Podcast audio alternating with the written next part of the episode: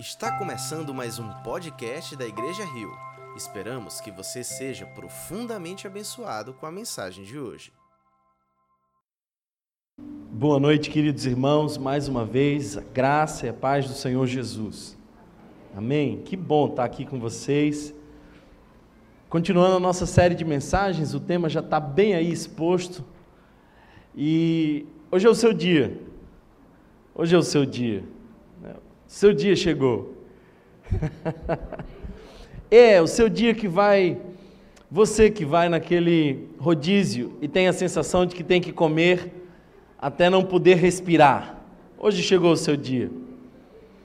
Você que discretamente às vezes é capaz de desabotoar a calça, o seu dia chegou. Você que pensa que seria muito bom comer absurdamente todos os dias, o problema é engordar. Se não fosse isso, você ia fundo. Hoje é o seu dia. E é também o meu dia, porque afinal de contas, crente parece que não bebe, mas come muito. Gente, esse quarto pecado que nós vamos conversar hoje, a gula, parece dentre todos o mais inofensivo. Parece que a gente até tem um certo orgulho de tê-lo. A gente fala assim descaradamente que nós convivemos com ele, acariciamos esse pecado. Aliás, a gente nem trataria de pecado se pecado não fosse. Se nós fôssemos fazer a lista de pecados, eu sei que você colocaria alguns como orgulho, eu sei que a luxúria seria um desses, mas sinceramente, convenhamos que nem eu nem você colocaríamos dentre os sete pecados capitais a gula, porque comer é bom. E como eu já vi recentemente um meme de uma criança, Deus me fez para comer. Então, a gente come, não é? O problema não é comer, e aliás, para sua surpresa, o problema nem é quanto você come, mas o porquê você come. A comida está conosco desde o início. Quando nós olhamos para o Gênesis, nós percebemos que ali também estava no projeto de Deus a comida. Por exemplo, no verso 29 do capítulo 1, se você puder acompanhar essa leitura, você vai perceber que Deus providenciou comida para Adão e Eva. E essa não era uma expressão de pecado, essa era uma expressão de graça. Esse era um presente que Deus deu para aquele casal que estava habitando a terra. Eis que lhes dou todas as plantas que nascem em toda a terra e produzem sementes, e todas as árvores que dão frutos com sementes, elas servirão de alimento para vocês. Portanto, irmãos, como boa parte da criação de Deus, a comida nos lembra que nós não somos suficientes para nós mesmos. Olha só, quando você pensar em alguém muito elevado, você lembra que aquela pessoa tem um estômago e que tem a mesma necessidade que você, que ela é movida pelas mesmas necessidades, porque a comida nos lembra uma coisa importante. Nós não nos bastamos, nós não somos autossuficientes, nós precisamos de alguma coisa que vem além de nós.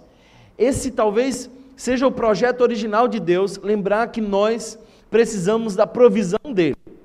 Lembrar que nós precisamos de algo além de nós mesmos, nós não nos bastamos.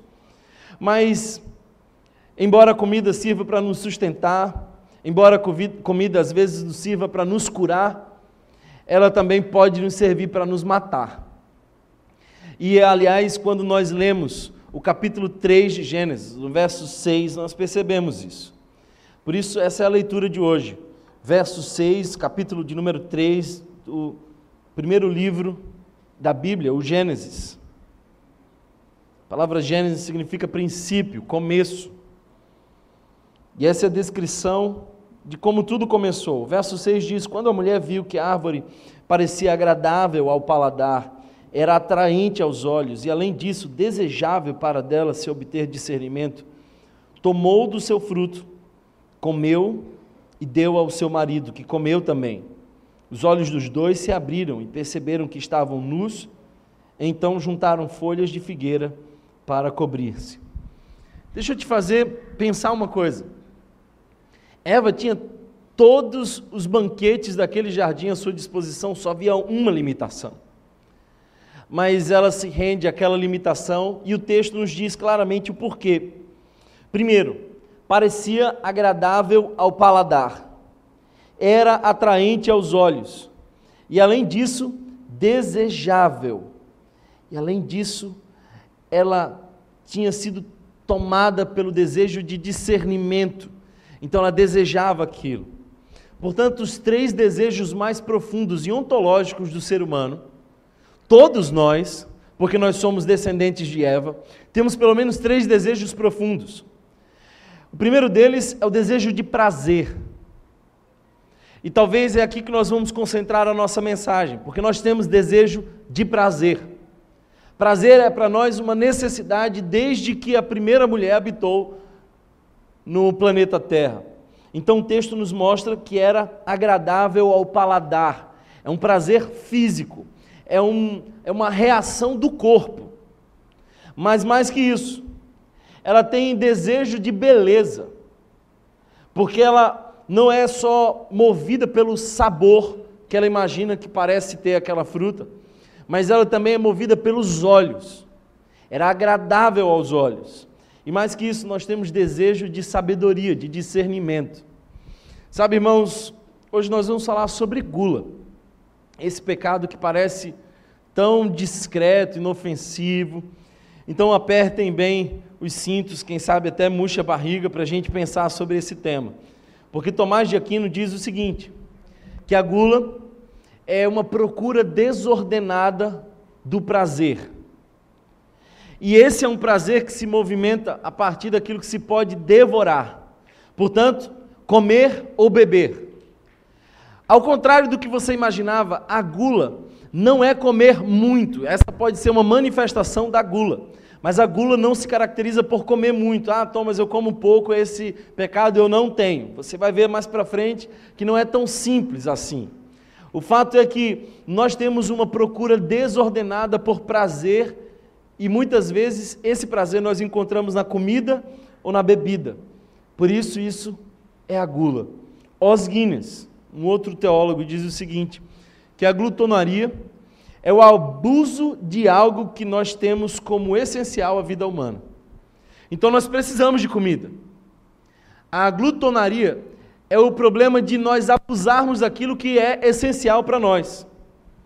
Por isso, irmãos, uma definição simples de gula é que a gula é a idolatria à comida. É a idolatria à bebida. É buscar nisso o que isso não pode nos oferecer. Deixa eu te dizer uma coisa. Quando nós lemos Romanos, capítulo 1, nós percebemos que o ser humano foi criado para adorar. Nós somos essencialmente adoradores, desde sempre o fomos. O grande problema é que quando o pecado afetou a humanidade, ele não mudou a nossa essência de adorador. Vocês não são os adoradores e lá fora as pessoas não adoram. Todo mundo adora alguma coisa. A grande questão não é se você é adorador ou não é adorador, a grande questão é a que você está adorando. Porque o pecado não afetou a nossa essência de adorador, ele afetou a nossa direção da adoração. E a gula é a adoração, é a idolatria à comida ela direciona o apetite para fins impróprios. É uma busca, por meio do paladar, de uma satisfação que somente Deus pode gerar em nós. É uma sensação que nós buscamos na comida que somente o Senhor pode nos dar e preencher os vazios que nós tentamos em vão preencher no nosso estômago. Por isso, a busca de prazer é um dos impulsos mais difíceis de controlar. Dentre todos os impulsos que nós temos, o impulso que nos leva à busca do prazer é o mais difícil deles, porque foi inicialmente impulso natural. Deus nos fez por prazer, amém? Alguém discorda que comer é muito bom? Comer é uma benção. E se você tem desconfiança sobre isso, me leva para jantar. A gente resolve isso rapidinho. O grande problema é de que nós precisamos controlar também os nossos impulsos naturais, porque esses são os companheiros do dia a dia. Você come, e você come sempre, do contrário, você não estaria aqui. Portanto, gula não é comer muito ou beber demais, essa é uma manifestação da gula. A gula é uma busca consistente, contínua do prazer desordenado de comer. Não é quanto você come, mas por que você come. Sabe, irmãos, reduzir a gula, a quantidade de comida, é um grande problema.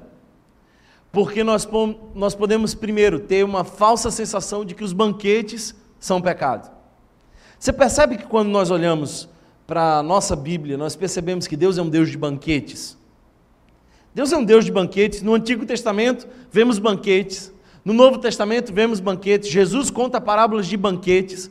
Portanto, as muitas opções de comida, elas não são para nós, de maneira alguma, pecado. Os banquetes, pelo contrário, simbolizam a provisão de Deus. A grande questão é que nós precisamos prestar mais atenção aos nossos desejos de por que nós comemos tanto. Isso fica mais claro, especialmente quando você trabalha com gente. Eu, por exemplo, sou psicólogo. E não raras vezes eu encontro pessoas no meu consultório que ganham peso absurdamente rápido. E isso se dá pelo fato de que elas estão buscando saciar algum movimento interno de sua alma na comida. Quem daqui, quando fica triste demais, corre para a comida? Tem gente que na depressão se agarra com sorvete e chama de meu amor. Tem gente que, quando está muito feliz, celebra na comida. Tem gente que, quando foi rejeitado, vai para a comida. E então, eu sei que ninguém aqui passa por isso. Os ansiosos comem demais. Alguém aqui sofre com esse negócio? Pois bem, essa é uma manifestação de nossa alma pecaminosa. Porque o que nós estamos fazendo é buscar um recurso momentâneo, efêmero, limitado, para nos dar a segurança, o prazer, o acolhimento que somente o Senhor pode nos dar. Por isso, irmãos, Agostinho disse o seguinte, no seu livro Confissões: Não é a impureza dos alimentos o que eu temo, mas a impureza da ganância pela qual nós buscamos os alimentos. Olha para o seu coração. O que é que move você? Por trás, muitas vezes, dos nossos impulsos, da nossa fome insaciável, por trás do nosso desejo de comer, de mastigar, tem uma alma que poderia mais facilmente encontrar em Deus o que ela procura inutilmente na comida. Agora, deixa eu ir para um outro lado que, quem sabe, seja uma novidade para você. No mundo pós-moderno, os gordinhos ficaram além do campo de aceitação. Então, as pessoas passam a olhar as pessoas com maior peso como reprováveis, sem autocontrole, são pessoas que esteticamente são rejeitadas. Mas isso também tem a ver com a gula. A nossa filosofia moderna tem rejeitado uma face da gula, mas não tem percebido a outra face da gula. C.S. Lewis, quando escreveu o seu livro Cartas de um Diabo a Seu Aprendiz. Esse é um livro que você precisa ler, onde C.S. Lewis faz a voz de um diabo que vai ensinando um aprendiz a como ludibriar, como nos tirar dos caminhos de Cristo. Então ele vai mostrar uma coisa interessante para nós: que a gula pode ter duas faces. Nossa definição de gula precisa ir além do excesso, porque uma forma de gula é o excesso, mas a outra forma de gula é a arrogância. Em outras palavras, nós buscamos a nossa satisfação nos alimentos, ou temos a nossa satisfação naquilo que nós rejeitamos no quesito de alimento. Quem de vocês já não encontrou alguém que era assim, extremamente exigente, absurdamente preocupado com cada caloria que vai comer? esse padrão estético elevado e essa, essa sensação de satisfação por rejeitar alguns alimentos, isso também é uma manifestação de gula. C.S. Lewis vai dizer que essa é uma gula do pudor. Ela é diferente da gula do excesso. Portanto, os obcecados pelas dietas específicas os que estão contando ansiosamente as calorias, os que estão desprezando certos alimentos que para eles são moralmente reprováveis,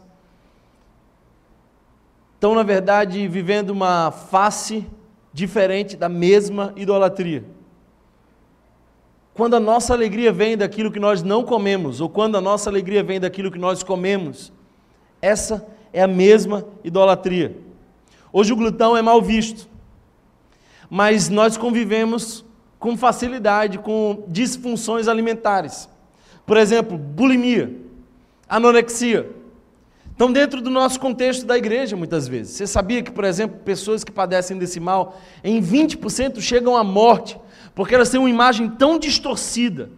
E elas olharam para a comida de uma maneira tão distorcida que para elas a salvação, o benefício, a virtude é negar a, a necessidade de comer. E elas vão definhando e chegam em 20% das pessoas que padecem desse mal, chegam à morte. Essa é uma face inversa da mesma idolatria, a gula. Por que, que gula é pecado? Por que, que gula é pecado? Primeiro, porque a gula bestializa a gente. Nada é mais animal do que alguém tomado por gula. Você, portanto, percebe a diferença entre a figura gourmet e a figura do glutão. Porque o gourmet tem interesse em degustar, o glutão tem interesse em devorar. Você já percebeu alguma vez alguém falando assim: você sentiu um, um leve toque de hortelã nessa comida? E você fala assim: tinha hortelã? Você viu o, o formato da empadinha? Que, que formato? Não vi formato. Você percebe que nós nem sentimos mais o sabor da comida? Nós nem mais celebramos, nem mais temos a capacidade de distinguir sabores.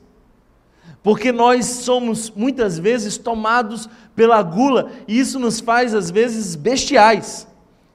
Sabe por quê? Porque o animal não dá tempo para o seu paladar. O animal não consegue controlar o impulso.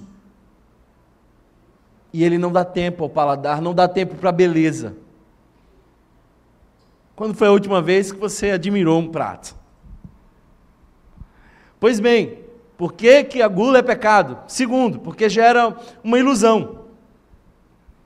Frequentemente nós estamos indo buscar na comida aquilo que só nós teríamos saciado em Cristo Jesus.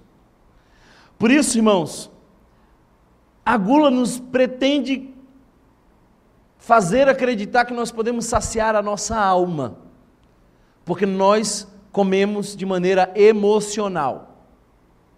A forma como nós comemos e as nossas emoções estão completamente ligadas. Quem de nós aqui já não recorreu a um chocolate num dia de ansiedade? Quem de nós aqui já não atacou a geladeira de madrugada porque não estava bem emocionalmente? Pois bem, por que, que a gula é pecado? A gula é pecado porque ela gera indiferença. Sim, a gula gera indiferença. Nós vivemos o paradoxo de que, no mesmo país, enquanto pessoas morrem de fome, outras morrem de obesidade. Isso é indiferença. Enquanto algumas pessoas não têm nenhum recurso, outras padecem pelo excesso dele. Isso é indiferença. É interessante que Jesus conta uma parábola de, do rico e do Lázaro.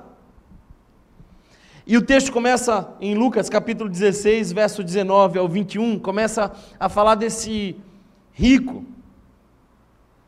E esse é um cara que senta nos banquetes. É um cara que come desenfreadamente. Ele vai comendo, devorando, ele vai desfrutando o máximo que ele pode. É esse ser que não tem limite. E na porta dele tem um cara chamado Lázaro. Olha que coisa interessante, essa é a única parábola onde Jesus conta e dá o detalhe de um nome. Porque uma das características comuns é de que as parábolas não têm nome. As personagens não são nomeadas. Essa é. Por isso, alguns teólogos dizem que Jesus não estava apenas contando uma parábola, mas estava dando um exemplo. Tem um, um pobre chamado Lázaro na porta do rico. E enquanto o rico se farta no seu banquete e na sua gula, o pobre desejava comer o que sobrava e o que caía das migalhas daquela mesa. Isso me faz lembrar um outro texto, quando Paulo se dirige à igreja de Corinto, na, na primeira carta, capítulo 11. E esse texto que a gente lê, ceia após ceia, começa dizendo: Nisto que eu vou dizer, eu não vos elogio, porque a reunião de vocês mais faz mal do que bem. Olha o que que, olha o que, que Paulo está dizendo. O culto de vocês mais causa dano do que abençoa. Qual era a razão? Porque quando vocês se juntam, não é para comer a ceia do Senhor, porque cada um come a sua própria ceia. Portanto, alguns passam fome, enquanto outros se fartam e se embriagam. Quando nós somos tomados pela gula, nós não temos o discernimento de enxergar a necessidade do outro. Thomas, mas isso é muito distante de nós, não é não. Não é não. A gente às vezes faz aqui um banquete e a gente faz da seguinte forma: vem quem quer, traz o que puder, come o que tiver. E é interessante que tem umas pessoas que estão bem preocupadas em estarem na primeira parte da fila. E elas estão preocupadas em provar de tudo e em boa quantidade. Elas não estão preocupadas se quem vem no final da fila vai ter para provar.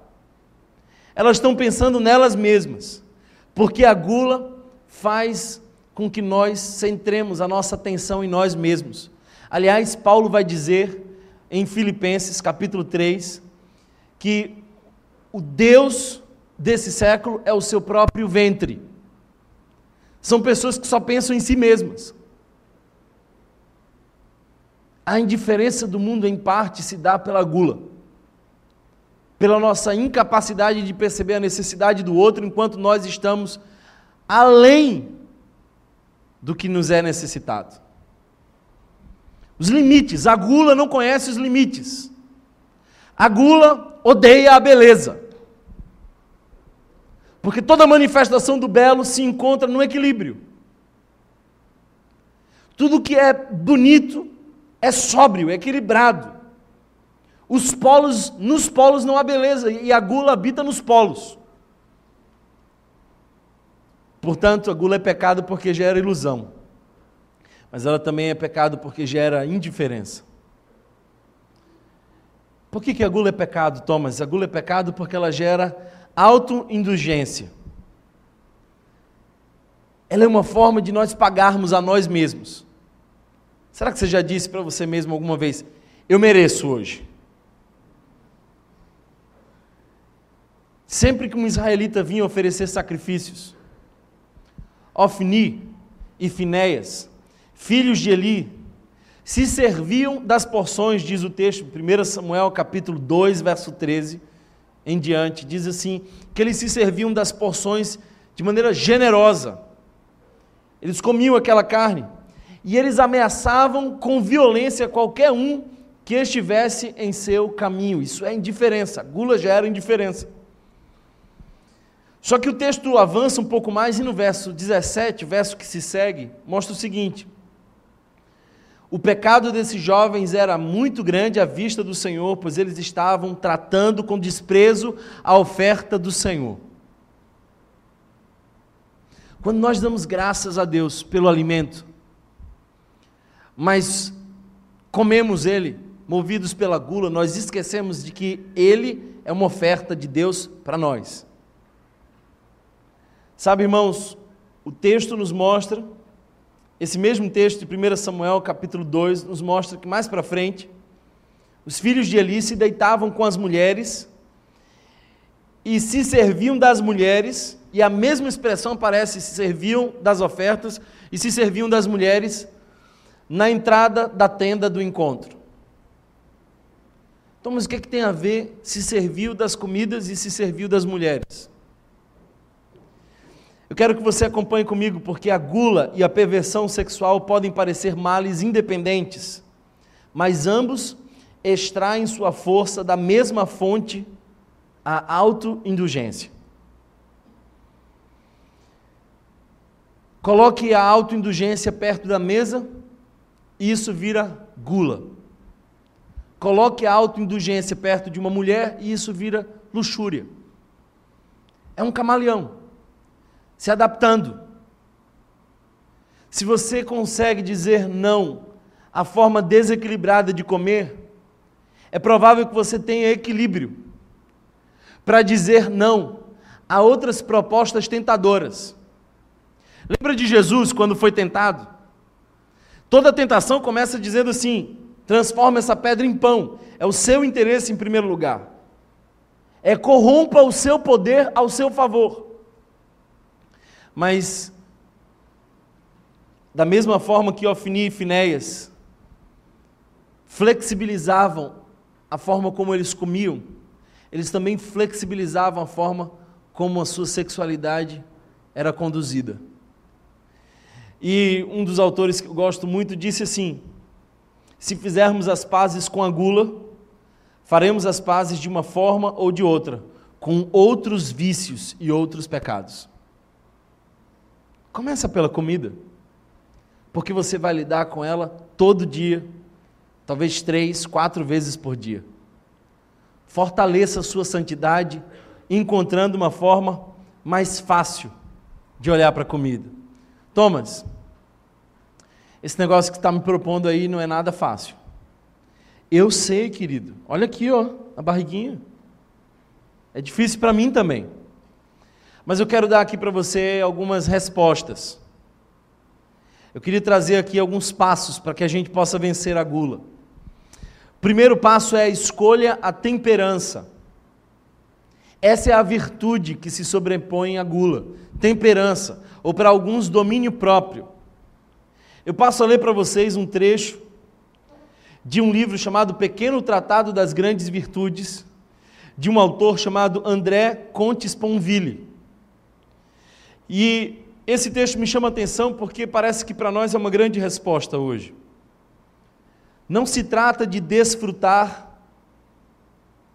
ou não se trata de desfrutar menos, ou de não desfrutar. Isso não seria virtude, mas tristeza. Não temperança, mas asceticismo. Não moderação, mas impotência.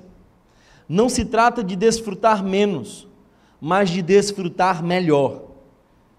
É próprio das pessoas sábias usar as coisas e ter nisso o maior prazer possível, sem chegar ao fastio que não é mais o prazer. Vou fazer uma pausa aqui só para você entender essa última frase. É próprio das pessoas sábias, sábias desfrutarem das coisas no nível em que elas possam parar sem chegar ao fastio. Você já comeu alguma coisa doce? E aí você vai comendo, vai comendo, vai comendo, vai comendo. Tem uma hora que aquela colher já não, não é boa. O doce já não é doce. Já virou uma coisa enjoativa. Já incomoda, já não dá mais prazer. Pois bem, as pessoas sábias sabem parar antes dessa experiência. Alguém está entendendo o que eu estou falando? Não? Amém? As pessoas sábias conseguem encontrar o limite de desfrutar das coisas e parar antes que venha o desprazer pelas coisas. Você já foi no rodízio?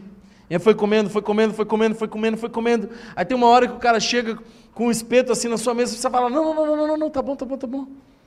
Pois bem, você passou do limite.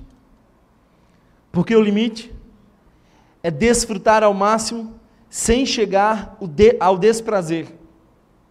A temperança é essa virtude pela qual nos tornamos senhores dos nossos prazeres em vez de seus escravos. Prazeres mais puros, porque são mais livres. Mais alegres, porque são mais bem controlados. Mais serenos, porque menos dependentes. A temperança é o poder de contentar-se com pouco, Quem consegue ter prazer no pouco é temperante. Não é o corpo que é insaciável. É a ilimitação dos desejos que nos condena à falta, à insatisfação, à infelicidade. Nada mais, nada mais é do que uma doença da imaginação. Temos sonhos maiores do que a nossa barriga. Escolha o domínio próprio. Domínio próprio. Eu gosto de ler Filipenses capítulo 4, verso 10, porque é Paulo dizendo assim: Eu sei viver em toda e qualquer situação, eu sei viver na abundância, mas eu também lido bem com a escassez. Sei comer, mas sei passar fome. Sabe, o segundo passo para nós vencermos a gula é lembrar-se de que o autocontrole é liberdade a gula é que é a escravidão. Você percebe que Eva era livre. Eva era livre enquanto ela não podia. Porque quando ela se propôs a, a passar dos limites, ela perdeu totalmente a sua liberdade. Imagina você levado por alguém a um, a um monte, a uma montanha e a pessoa diz assim: Olha, se você caminhar 100 metros para frente, 100 metros para trás, ou 100 metros para os lados, você chega perto de um abismo. Então você está consciente. Agora imagina que essa pessoa diz isso e venda você. A tua experiência de estar vendada é amenizada porque você sabe para onde não ir. Você detém a consciência dos limites. Agora imagina que o outro é levado para lá, é vendado e, ele, e alguém diz assim: anda por onde você quiser, tem um abismo em algum lugar. Aparentemente a sensação é de mais liberdade, mas ele está mais preso. Portanto, o autocontrole é liberdade. O glutão, no fundo, não gosta de comida o glutão está acorrentado a ela. Deus nos libertou da tirania das nossas barrigas, para que em vez de comermos para nossa própria destruição, possamos conhecer a alegria de comer para a glória de Deus. Você lembra de Paulo dizendo: quer comais, quer bebais, ou façais qualquer outra coisa, faça para quando nós somos levados pela gula, nós estamos comendo, mas não para a glória de Deus. Estamos buscando um recurso de alegria para nós mesmos. O terceiro passo que eu gostaria de trazer para você é a capacidade de você perceber a ceia do Senhor como um campo de treinamento do autocontrole.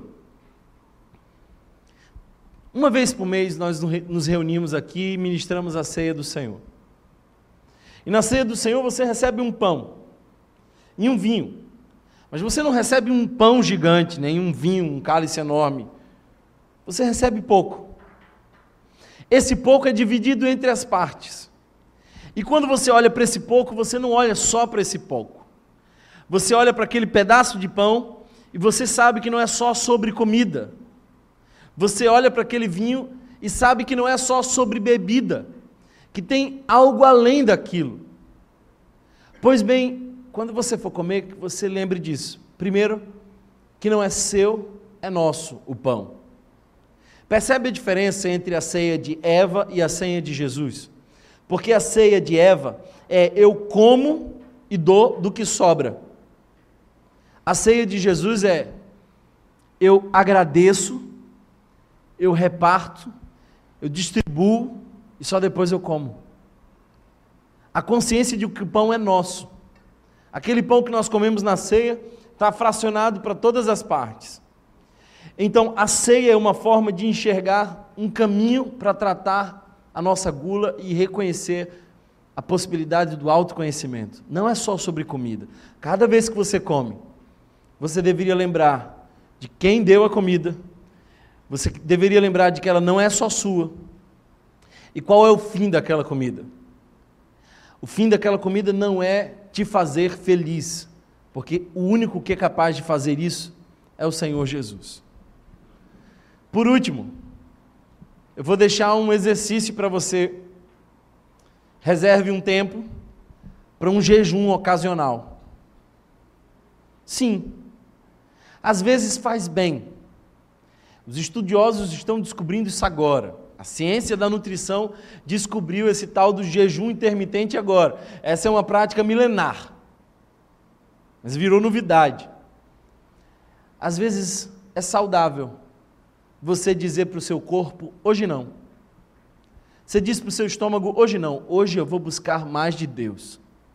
Hoje eu quero mais de Deus e a cada vez que eu sentir fome, eu busco mais a Deus para mostrar para mim mesmo que não é só sobre comida e sobre alimentar as minhas necessidades, é sobre tê-lo como a minha prioridade. Alguém recebe essa palavra aqui hoje?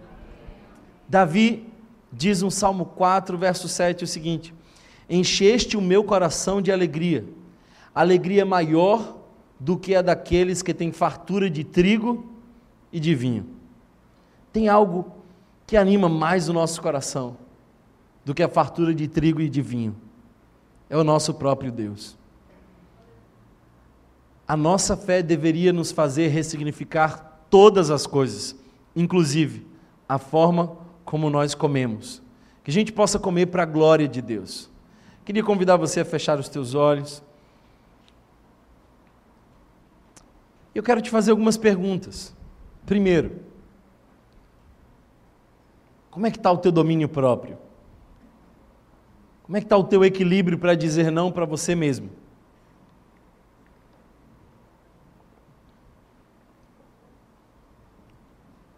Segundo,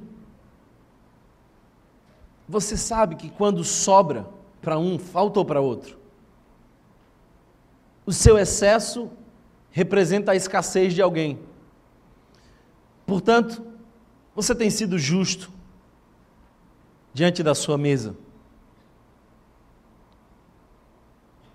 Por último, quando você come, o que, que você pretende resolver? O que, que você busca? Alegria, satisfação, consolo. Porque se você busca tudo isso, você está sendo movido pela gula. Alegria, satisfação, consolo entre outras tantas coisas, você só encontra em Jesus. É só em Jesus.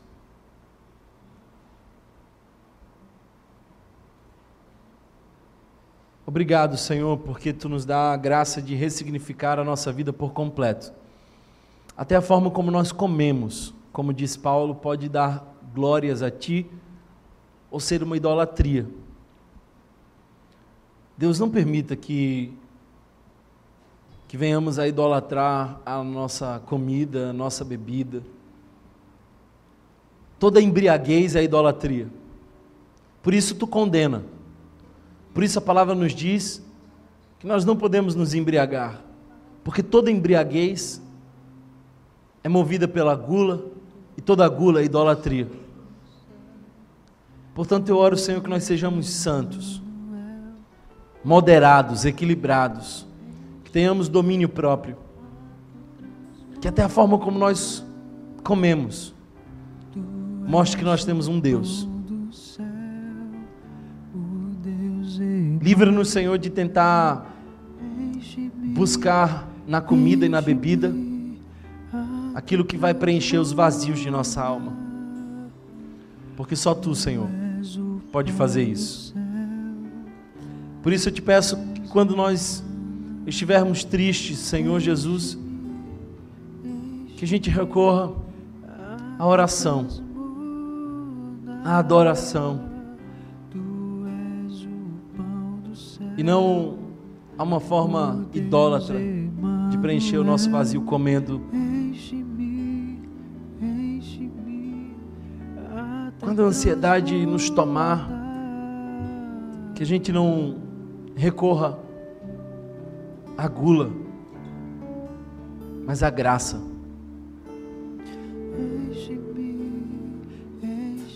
Eu oro, Jesus, para que tu nos dê a tua paz.